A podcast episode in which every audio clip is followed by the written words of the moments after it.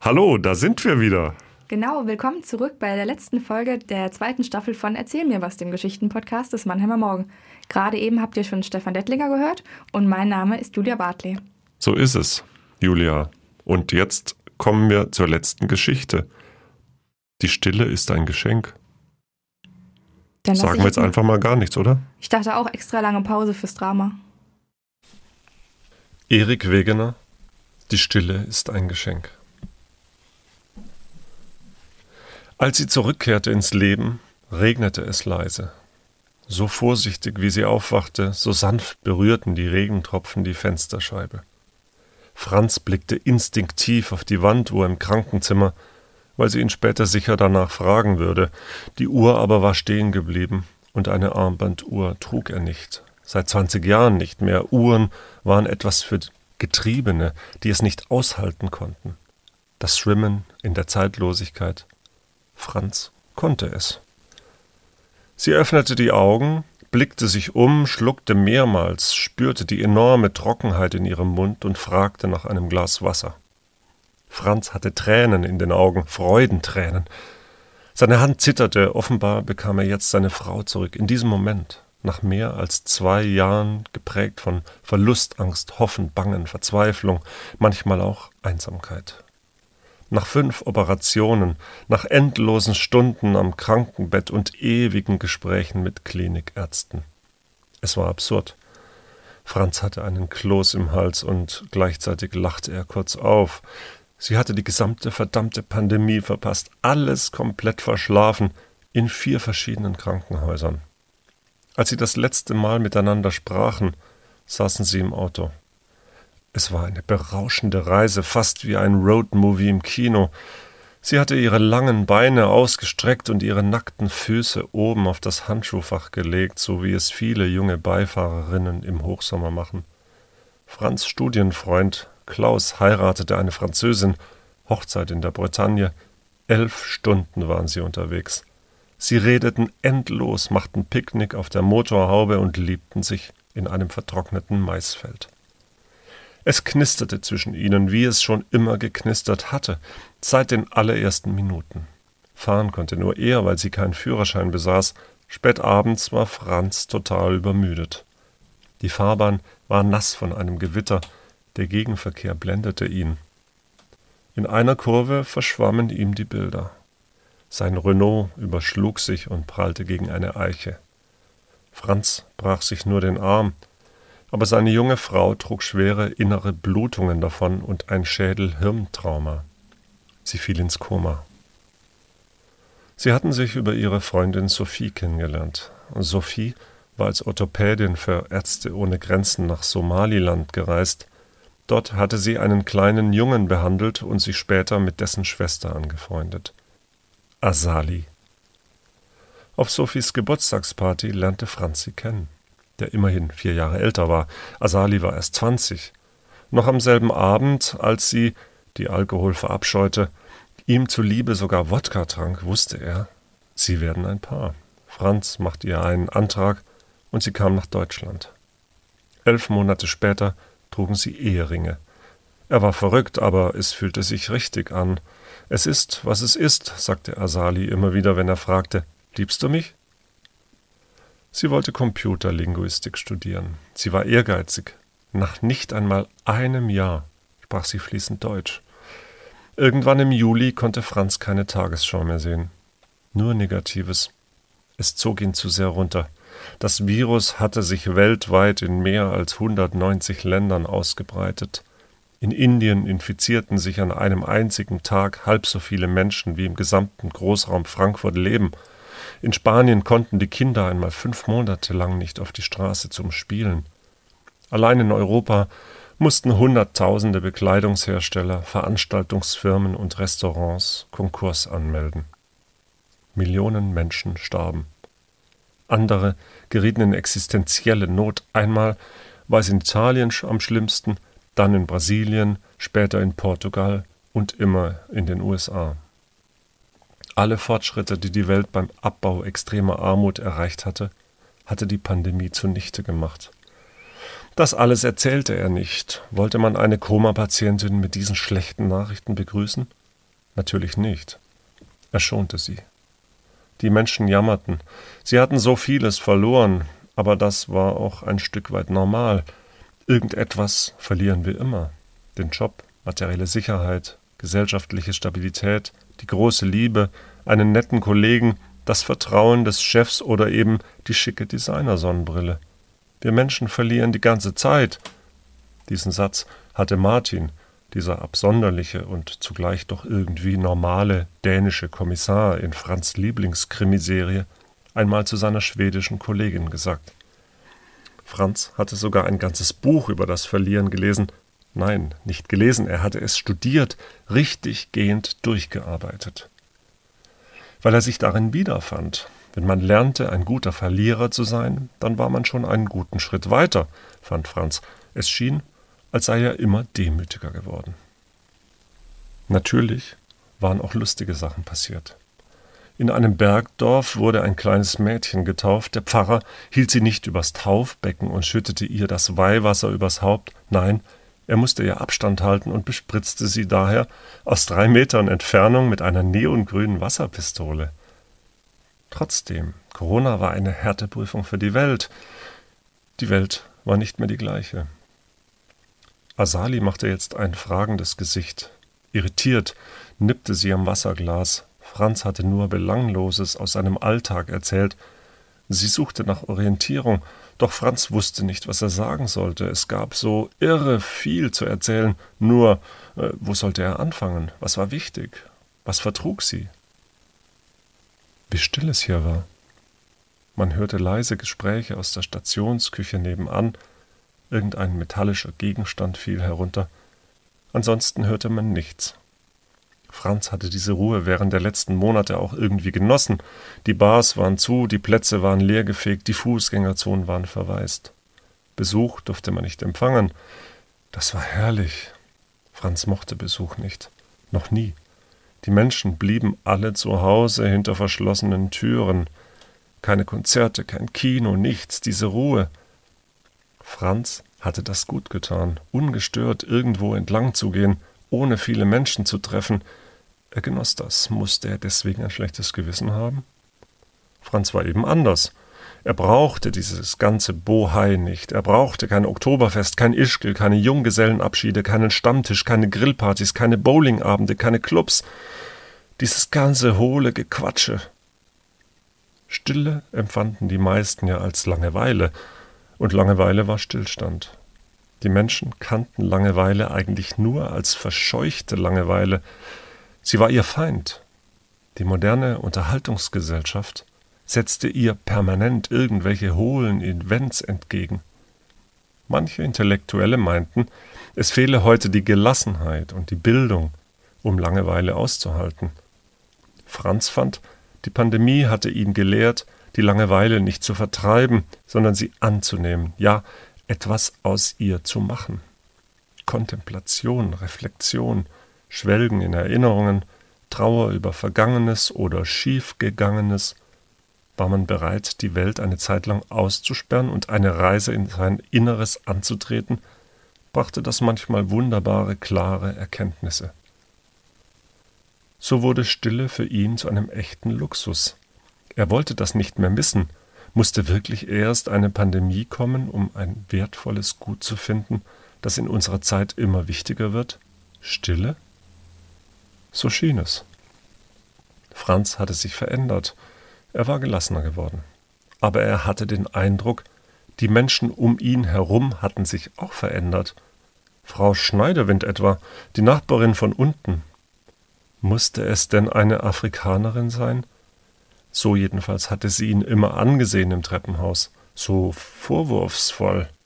Es schien, als rede sie schlecht über seine Frau, so gehe man nicht auf die Straße, der Mini zu knapp, das Top zu bauchfrei. Nun aber, als Asali monatelang im Krankenhaus lag, schien sie sie sogar zu vermissen. Sie fragte nach ihr, mehrmals. Sie gab ihm Blumen mit. Man konnte sich plötzlich ganz gut mit ihr unterhalten. Franz berührte das. Manchmal fragte er sich, ob seine Frau sich auch verändert hatte, während sie im Koma lag. Dachte sie jetzt anders über das Leben? Er wusste es nicht. Aber es war wichtig für ihn. Sie wollten ja Kinder. Ginge das überhaupt noch? Würde sie das noch wollen? Hatte sie noch die Kraft dazu?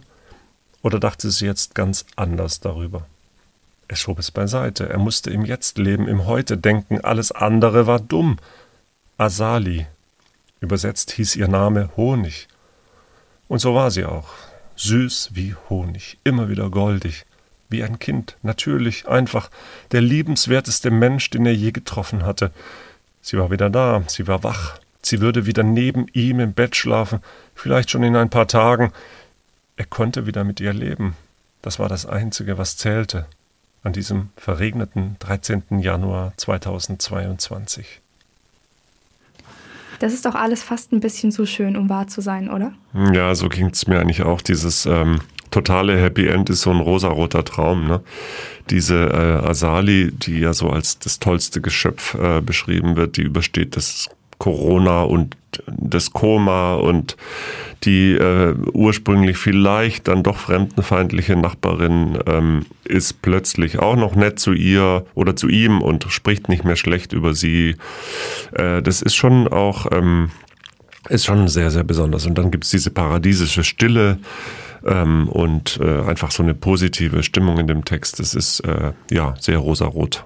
Ja, das kommt vielleicht auch ein bisschen durch dieses ja anachronistische so ein bisschen. Also natürlich Franz als Name ist jetzt für jemand, der Mitte Ende 20 ist, natürlich schon äh, außergewöhnlich, aber auch so ein paar so Road-Movie-Klischees, also das Picknick auf der auf der Motorhaube.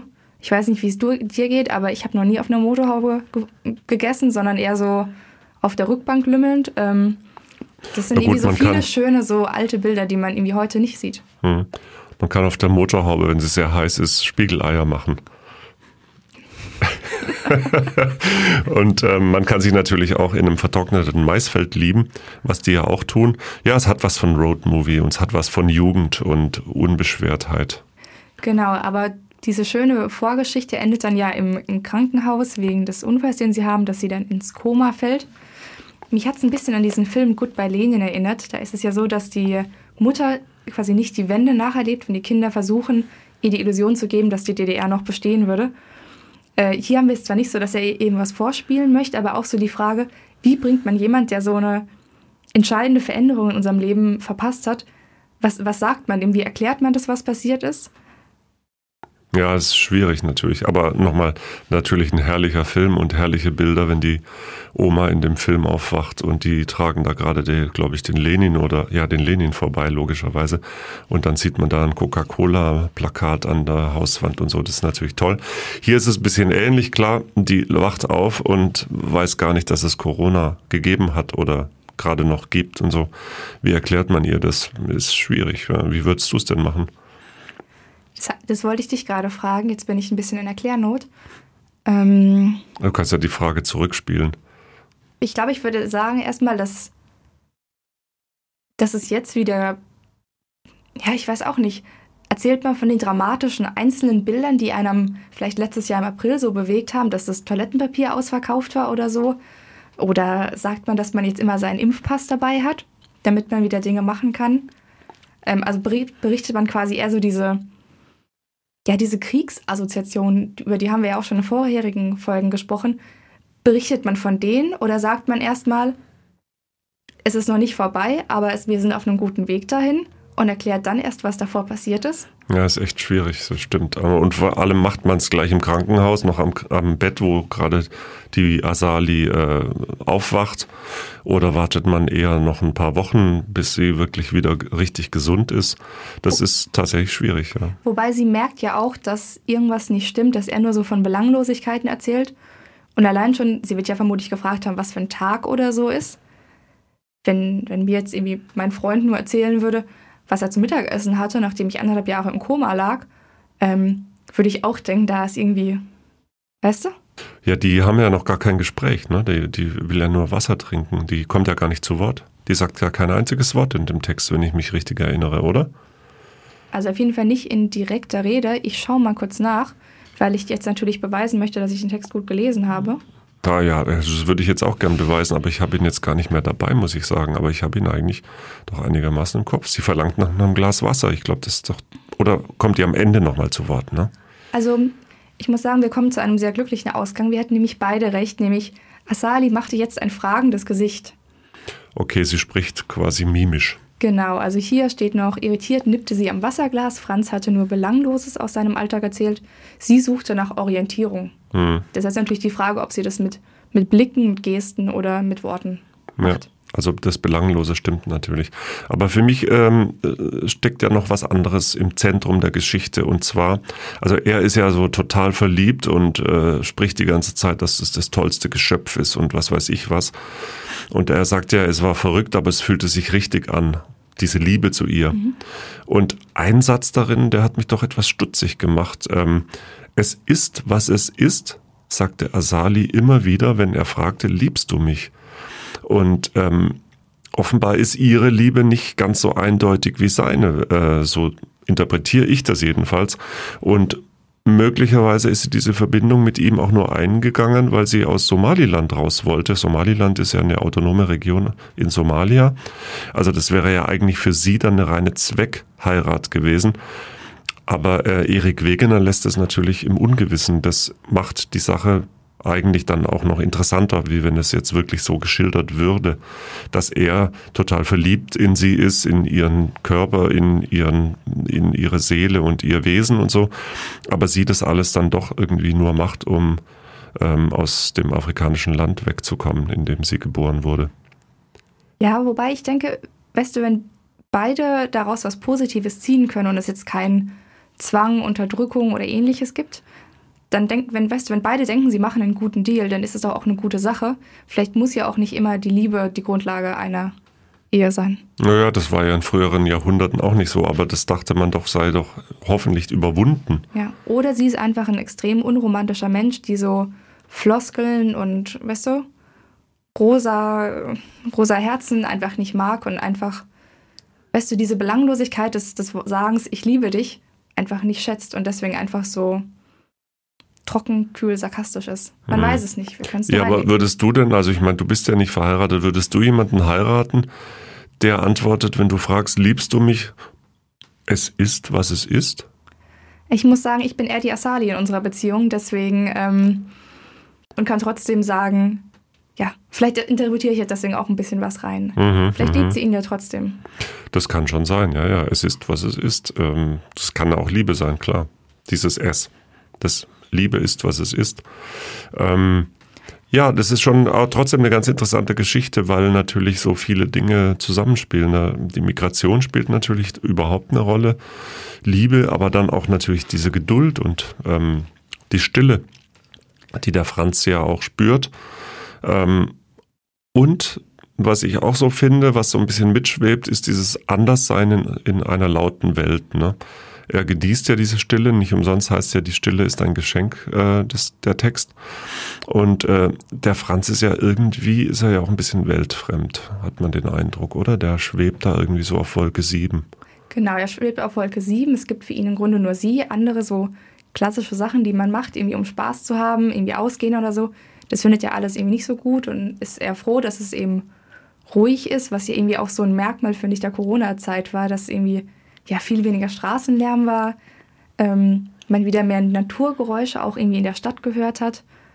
Ja, er ist schon, er ist schon eher so ein Mensch, der für sich ist.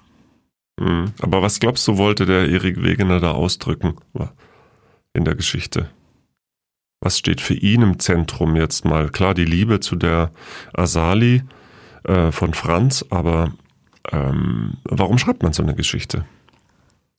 Ich denke, es geht um die Konzentration auf das Wesentliche, dass man so total viele Ablenkungen normalerweise hat, aber dass für ihn nur diese eine Person relevant ist. Also dass gerade in so einer Extremsituation man, man weiß, woraus es ankommt und dass es nicht die Bowlingabende sind, die den Sinn des Lebens geben, sondern ein geliebter Mensch. Das hast du schön gesagt. Ja, danke schön. Ein bisschen romantisch bin ich dann eben doch manchmal. Also doch nicht, es ist, was es ist. Nee, das ist, finde selbst ich ein bisschen kühl, aber ja, aber, Romantik Ninja bin ich jetzt nicht. Aber insofern stimmt der Satz jetzt, es ist, was es ist, weil es tatsächlich der letzte Podcast ist. Bevor wir dann mit der Siegerin oder dem Sieger noch einen aller, aller, aller, allerletzten Podcast machen, was dann sozusagen die Folge 13 wäre. Genau. Dann belassen wir es für heute dabei. Und jetzt heißt es abstimmen. Alle Infos dazu gibt's auf mannheimer-morgen.de. Alle mitmachen bitte. Ja, wir sind sehr gespannt. Wir haben natürlich auch schon intern gesprochen, was unsere Favoriten sind. Verraten wir natürlich nicht und wollen niemanden beeinflussen. Aber so eine kleine interne Wette haben wir da schon am Laufen, deswegen macht mit. Tschüss. Ciao.